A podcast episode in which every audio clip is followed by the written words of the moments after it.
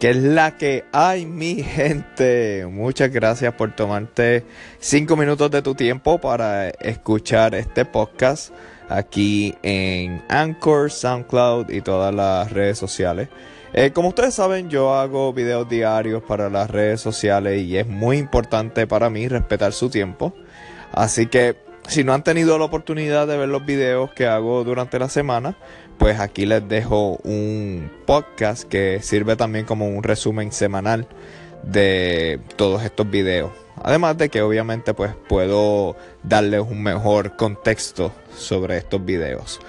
Durante esta semana el tema fue dedicado a los cambios, los cambios internos y los cambios externos, los cambios que suceden en la sociedad y que obviamente pues transforman a los seres humanos.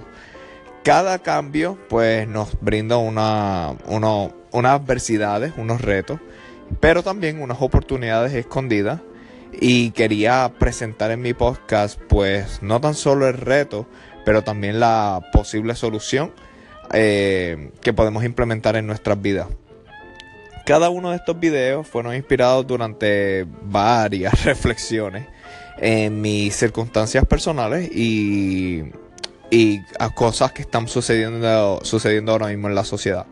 Una de las mejores maneras para crear contenido es simplemente prestar atención a lo que está pasando en nuestro interior y, y, en la sociedad y en la vida. Entonces cuando uno presta atención, pues realmente se inspira bastante y puede seguir creando contenido diario.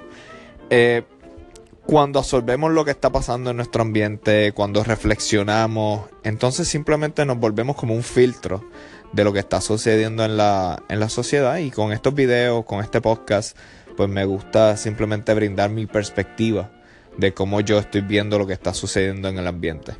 Así que, sin más preámbulos, espero que disfruten estos cinco videos.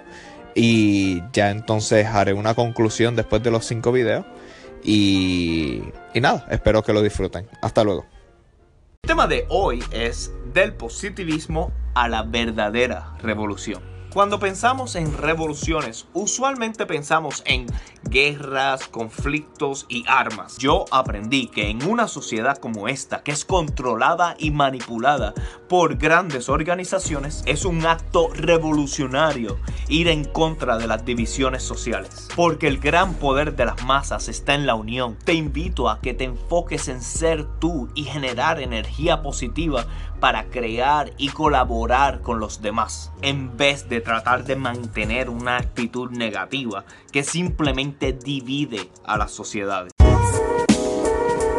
de la sociedad a las redes sociales. Muchas personas critican las redes sociales debido a la nostalgia que sienten a cómo las cosas eran en el pasado. Sin embargo, si bien es cierto que las tecnologías pueden modificar nuestra conducta, también es cierto que las redes sociales simplemente son una herramienta para exponer quiénes somos en realidad. Yo aprendí que cada mensaje, cada comentario, cada publicación que expongo en las redes sociales habla sobre las emociones y las ideas que viven dentro de mí. Te invito a que expongas siempre lo mejor de ti, no tan solo en las redes sociales, pero en la sociedad. La sociedad lo necesita.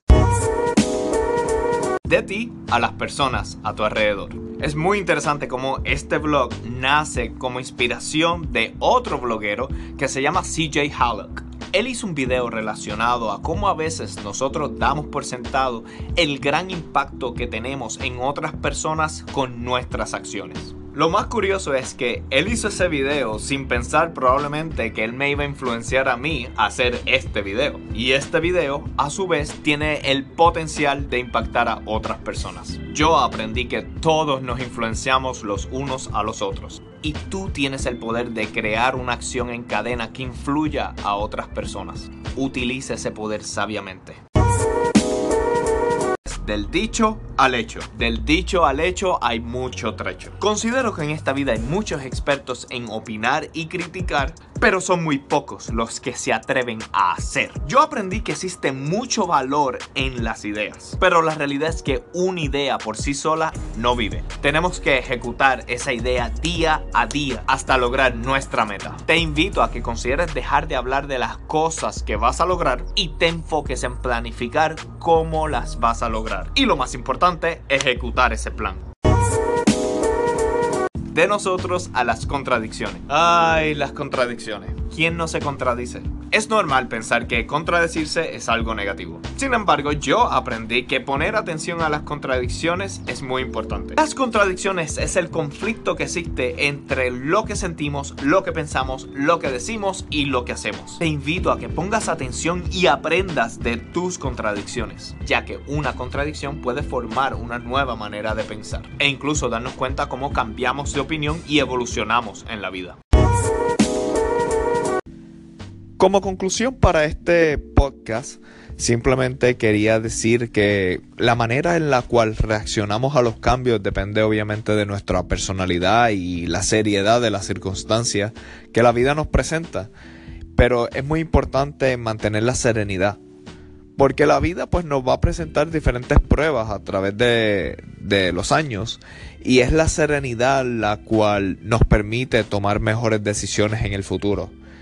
La sociedad siempre va a tratar de crear normas, ¿verdad? Y que deben de ser efectivas y morales para la sociedad misma.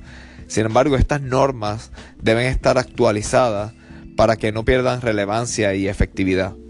Estamos, viviendo actualmente un cambio de paradigma completo que nos está afectando internamente y a la sociedad misma.